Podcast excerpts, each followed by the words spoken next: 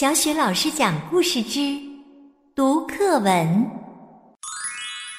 小书包、橡皮、尺子、作业本、笔袋、铅笔、转笔刀。我的小书包，宝贝真不少。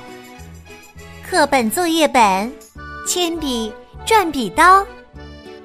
上课静悄悄，下课不乱跑。天天起得早，陪我去学校。